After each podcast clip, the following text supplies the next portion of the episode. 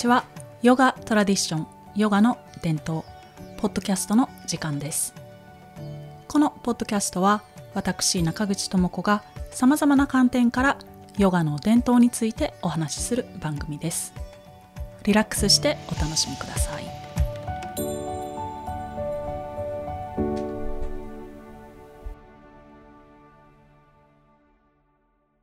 爽やかな秋を楽しめる季節となりました。皆さんいかがお過ごしでしょうか？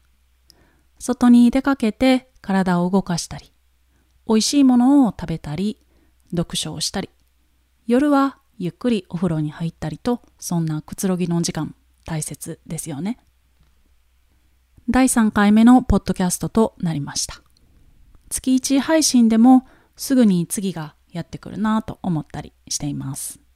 配信することはプレッシャーにはなっていないのですが季節は秋となり今年も終わりが近づいてきたからでしょうか時の流れが早く感じてしまいますこれからの寒くなる季節に向けて心も体も準備していきたいですよね。今回のポッドキャストではディナチャリアというヨガ的な暮らしについてご紹介します。ヨガ的な暮らしはヨガのポーズを練習する以外にもいろいろあります。これはインドのアイルベーダやヨガやタントラなどの教えに基づいたものです。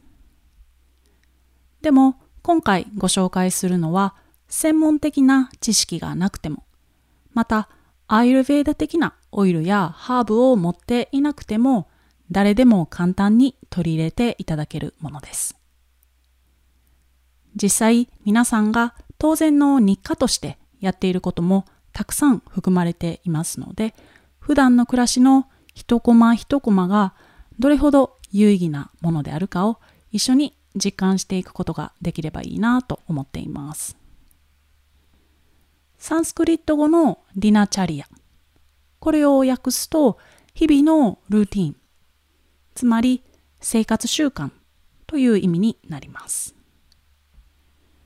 ディナチャリアは体の健康や心の健康を扱うのはもちろんのこと。深い話になると哲学的な人生論となってきます。まずは最初のステップとして体の健康に注目してお話ししていきます。体の健康があってこそ何かに集中して取り組めたり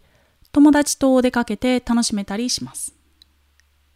また体の健康があってこそ自分の人生でやりたいことを実現していくことができますよね。ディナチャリアという生活習慣が何をもとに提案されているかというと自然の流れに応じたものとなっています。一日の中の時間一年のうちの季節一生のうちの自分の年齢これらは自然な変化つまり自然なリズムです。このリズムがインドの生命科学として有名なアイルヴェーダでは鳥同社という概念で説明されます。これは第1話でもお伝えしたようなバータ、ピッタ、カパという3つの動作のことです。気の流れの異なる特徴が3つのカテゴリーで説明されているんだなとお考えください。つまり、ディナチャリアとは体内のシステムのリズムを有効活用する生活提案です。ディナチャリアではその人の取り動作、つまりバータ、ピッタ、カパの状態に応じて異なるやり方が提案されますが、そうなると話が専門的になってしまうので、今回は一般的に誰もが行っている、また誰でも試していただけるものをお話ししながら、健康な生活習慣を探ってみましょう。一番初めにご紹介するのは、皆さん毎日実践されていることです。毎日お風呂に入って、またはシャワーを浴びて心も体もリセットされていると思います。当たり前のことだと思うので体全体を洗うという話は飛ばして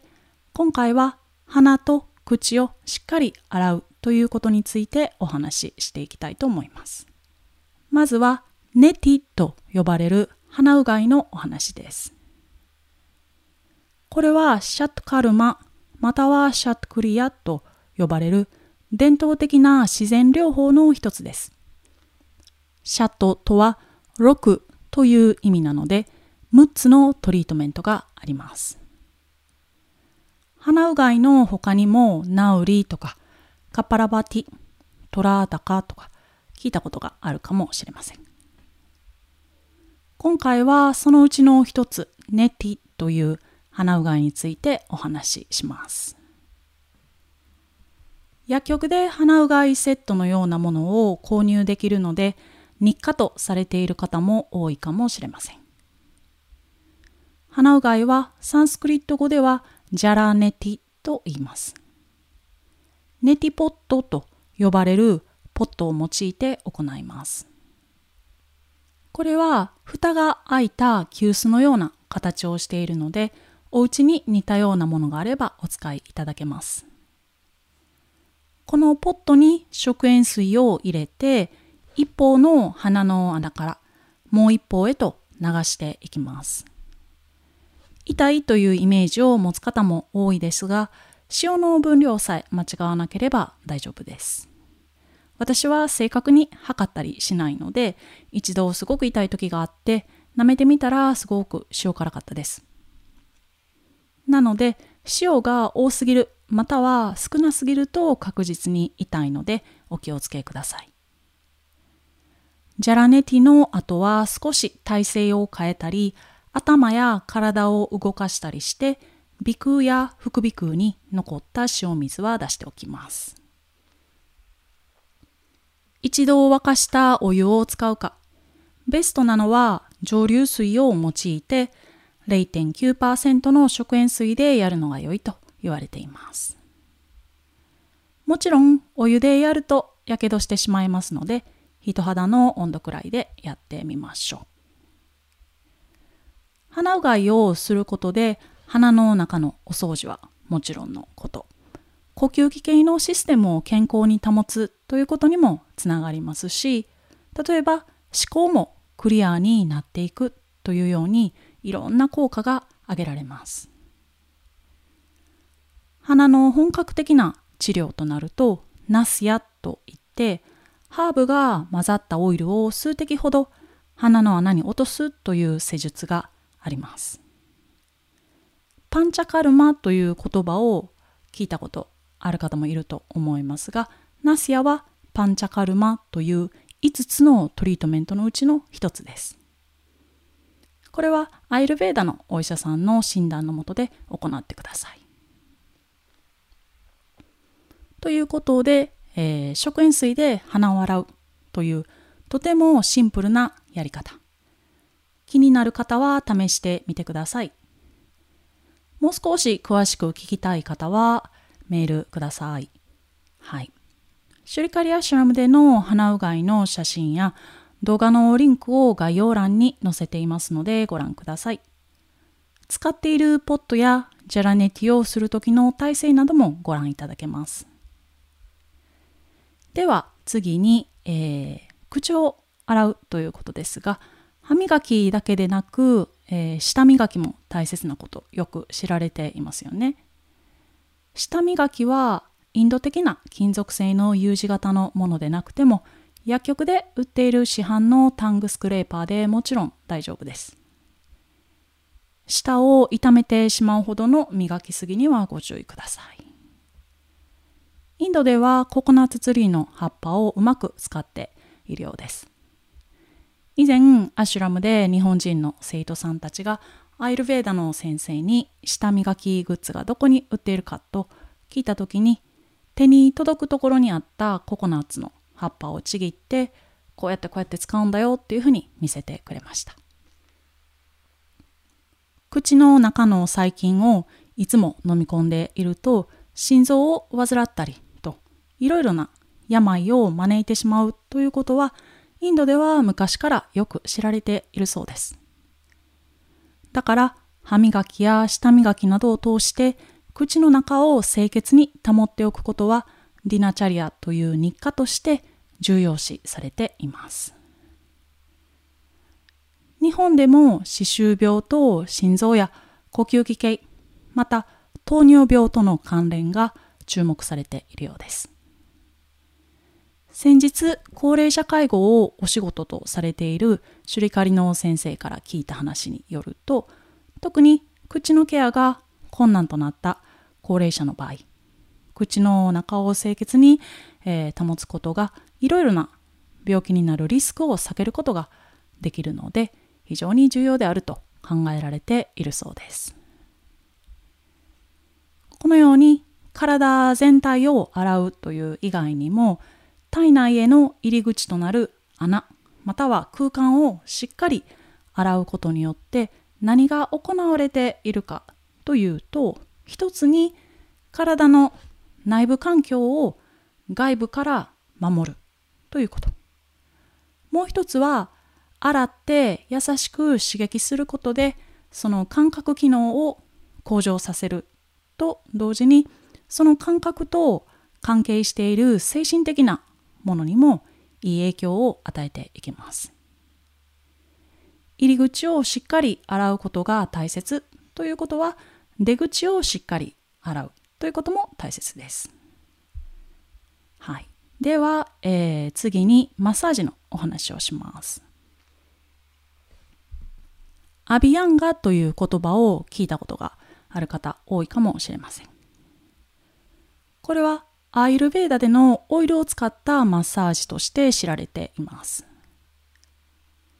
実際はオイルを使っていないものもアビアンガと呼ばれますので、アビアンガとはインドの昔ながらのマッサージと認識しておいてもらえればと思います。インド伝統のヨガ流派には、ヨガのポーズの練習だけでなく、マッサージも含まれていますので、シュリカリのマッサージを練習したことがある方は家の人と一緒にやってみるのがベストです。筋肉のコリをほぐしてくれますし、細胞レベルまで揉みほぐされるので、毛細血管も刺激されて、酸素が隅々まで行き渡ります。全体的に気の流れを整えてくれます。また、骨を正常な位置に調整してくれるマッサージでもあります。アラインメントという専門用語。ヨガの先生やヨガスタジオによく通われている方は知っているかと思います。これは骨や筋肉を正しい位置に保ったり、その正しい位置を保ってヨガのポーズを行うことです。伝統的なマッサージでは正確なアラインメントが取り戻されていくという利点も挙げられます。もちろん、ヨガの練習をすることでもこのような効果を得られます。例えば、体式マッサージは2人でやるヨガとしてもよく知られていますよね。シュリカリのマッサージも2人でやるヨガと言えます。どんなマッサージなのか興味がある方は、概要欄にリンクをつけていますのでご覧ください。体全体をマッサージするのがベストですが、毎日全身マッサージをする時間ってなかなかないと思うので、自分で例えばヘッドマッサージとか膝下マッサージなどをやってみるのもおすすめです。やり方を学んでいなくても美容院でやってくれるようなヘッドマッサージを自分で施して見るのもいいかもしれません。インドのマッサージ文化は歴史がとても長くて赤ちゃんに向けたベビーマッサージや妊婦さんに向けたものなどもあってマッサージはインドの生活にとても根付いたものです。これまで体をしっかり洗うこと、体をマッサージすることについてお話ししてきました。次は体を動かすことについてです。今回はヨガのポーズ以外の実践を今までご紹介してきましたが、えー、もちろんリナチャリナにはポーズの練習も含まれています。ヨガのポーズの練習を毎日、または週に数回ほど入れたり、何か定期的に軽い運動をしたり、武道の稽古を積んだりと、日常で体を動かすことはとても大切です。伝統的なヨガでは鳥同士のバランスを測っていくということを以前お話ししましたが、継続的なヨガの練習の効果をディナーチャリア的に述べるとすると、自分の気の流れやリズムの土台となっている動作が自分の一日の行動だったり、自分の今の年齢、それから自分が今生きている環境、例えば住んでいる場所の季節や天候の変化などとうまくバランスが取れるバランスが取れるようになってきます。次に体を動かさずに落ち着かせた状態での実践をお話しします。例えば、プラナヤマという呼吸法を通して酸素をたくさん体に取り入れていくことももちろん推奨されていますし、瞑想もリナチャリアに含まれています。少しの時間でもいいので心を静かにしてみるのは効果的です。瞑想といってもいろいろあって心を何かに集中するというものもあればもっともっと深い意味で捉えることもできます。瞑想について語ることは山ほどあるので詳しくは別の機会にお話ししますね。心を静かな時間を生活に設けるということを続けていくといつもの自分のスピードを緩めることができたり自分を客観視することにもつながっていきます。アルファーファが増してリラックスできたり高血圧などの生活習慣病の予防にも効果的であるとして世界的にも瞑想がどんどん活用されるようになってきています。また本を読んだり何か新しい学びに取り組まれている方もいるかもしれません。なんとなくダラダラと過ごしてしまいがちな時間を少しでも読書や学びに当てると生活が潤ってくること。きっと皆さん経験されたことがあると思います。これまでお話ししてきた体を洗うマッサージをするヨガをする運動するそして瞑想するまた勉強する。これらはディナチャリアのコンセプトでは夜明け前に起きてやるのがベストとされています。でもこれらすべてをやろうとするとじゃあ一体何時に起きなければいけないのか？ということで、えー、現代社会のライフスタイルでは難しいと思いますのでストイックにならずに時間がある時にできる範囲で楽しんでみてください。義務化するのではなく楽しむということがベストです。夜明け前や早朝は空気も澄んでいますし環境も静かですのでこの時間帯はいろいろとはかどるということでもおすすめされています。アイルベーダ用語で述べると夜明け前はバータが優勢なので活動を促すという性質を持ったエネルギーの波に乗るというようなコンセプトで早朝にいろいろと活動することがお勧めされています。もう少しお話ししていきますね。えー、っと次は朝のことだけではなく朝昼晩と食べる食事についてです。基本は食事をしっかりとることが大切です。まあこれは皆さんも心得ていらっしゃると思います。今回のお話では体質に応じてこういうものを食べると良いとか悪いというアドバイスではなく一般的なお話をしていきます。食事に関しては食べたものが栄養になるという考え方よりも食べると太るという考え方の方が先行している場合が多いかもしれません。でも実はそれはアイデアに過ぎなかったりして自分にプレッシャーを与えてしまっています。このプレッシャーが食べたものの消化、また栄養分の吸収を邪魔することとなります。中医学を学んだ友達によると、罪の意識を持ちながら食べることは体に良くないそうです。はい。えー、最近こう食べ過ぎてるから断食しなきゃとか、断食は英語や日本語でファースティングとしてもよく知られているので、いつかファースティングしなきゃと、いつの日かというプレッシャーを感じながら日々過ごしている方もいるかもしれません。ちなみに私は次のように考えて、この罪の意識を完全に払拭しています。英語で朝食はブレックファストですよね。つまり、ブレイクとファースト。ブレイクは破る。ファーストは断食。つまり、英語での朝食という意味は、ファースティングを破るということ。だから、寝ている間は断食しているということで、自分を納得させてみるのはいかがでしょうか。食べ過ぎてしまったり、ジャンクなものを好んだり、これは心のイライラなどのストレスから来ていることが多いので、ヨガを定期的に続けたり、今回お話ししているような生活習慣を続けていくと、ストレスが減って健康な食生活を送ることができるようになっていきます。アイルベーダでは、つまりインドの文化では、6つの味をもとに食事バランスが考えられています。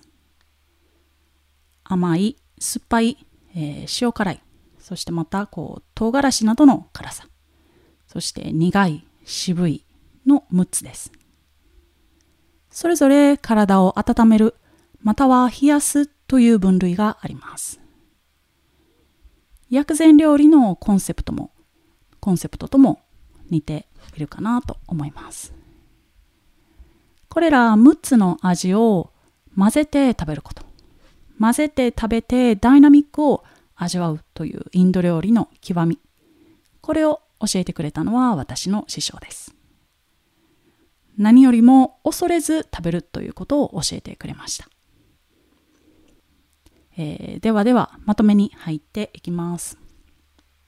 今回お話ししたことは普段の生活とあまりかけ離れたことではないかと思います。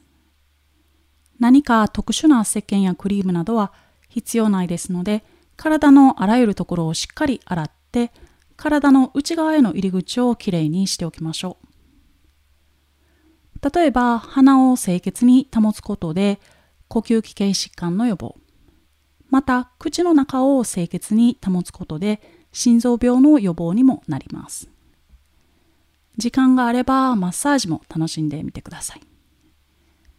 また、ヨガや軽い運動など、体を動かすことで毎日リフレッシュしていきましょ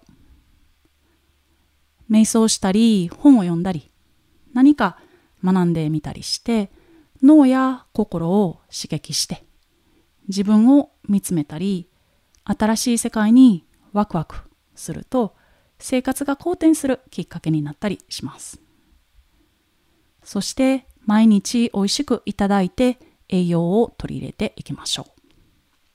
ディナチャリアには今回お話しした項目以外にも睡眠のことや排泄のこと、心の持ち方など本当にたくさんのアドバイスが含まれています。心も体も人生もすべてケアしてくれます。このようにヨガに関わる教えを学べば学ぶほど普段の生活でやっていることがどれほど大切で意義深いものであるかを実感したりしますよね。毎日同じでつまらないのではなく毎日繰り返している健康な生活習慣が自分をハッピーに保ってくれているなと思います。逆を言えば毎日繰り返してしまっている悪い生活習慣は病を招いてしまいます。何か特別な日だったり、旅に出かけたりすると、いつもと違ってもちろん楽しいですよね。でも、日常もとっても豊かだよと教えてくれるのがディナチャリアのコンセプトです。健康な生活習慣を通して毎日自分を大切にする。毎日自分を豊かにしていく。そうすることが体の健康はもちろんのこと、心の健康を養うことができて、さらにやりたいことも実現できて、本当の自分の人生を送ることにもつながっていきます。ぜひ皆さんのディナチャリア、健康な生活習慣を楽しんでみてください。ヨガの哲学などをしっかり学んでいきたい方にとっても、このディナチャリアというコンセプトはとても大切となってきます。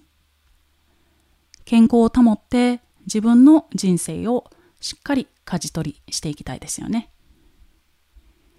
はい。ということで、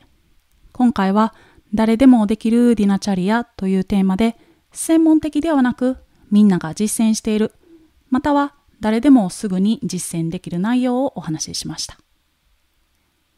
またいろいろ聞いてみたいなと思った方は、お聞きのプラットフォームでこの番組をぜひフォローしてみてください。配信は毎月第1土曜の朝を予定しています。次回の配信は11月6日の土曜日です。今回お話しした鼻うがいやマッサージの様子については概要欄にリンクを載せていますのでご覧ください。また、ポッドキャストの感想や今後のリクエストもお待ちしています。では皆さん素敵な秋をお過ごしください。